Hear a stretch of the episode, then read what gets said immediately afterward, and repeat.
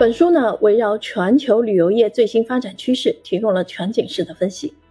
全书共分了七章，分别从发展环境、疫情冲击、国际组织、各国政府、旅游城市、细分行业和旅游企业的角度，研究了旅游业的环境变化、战略调整、创新举措和变革方向。第一章从全球经济增长趋势、贸易和投资结构变化、不同地区和国家表现等角度，系统分析了2020年前十多年时间里的全球旅游发展环境，并指出，在此背景下，全球旅游经济增长趋势已经有所放缓。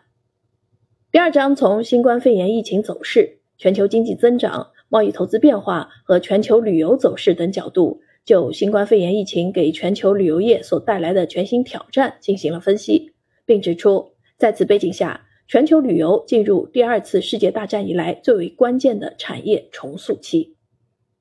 第三章以联合国世界旅游组织、世界旅行与旅游理事会、世界旅游城市联合会、世界旅游联盟以及世界银行、国际货币基金组织等为例，梳理了各个国际组织在应对疫情冲击。推动旅游市场稳定和旅游产业复苏等方面所做的努力。第四章分析了各国政府所出台的疫情防控政策、旅游产业扶持政策，以及与旅游发展相关的财政货币政策和稳岗就业政策。第五章以旅游城市为重点，分析其作为全球旅游主要客源地、集散地和目的地，在疫情防控和旅游发展方面所采取的策略。并对国内外典型案例进行剖析。第五章以细分行业为重点，着重研究在线旅游、航空、酒店、主题公园和博物馆等的发展变化。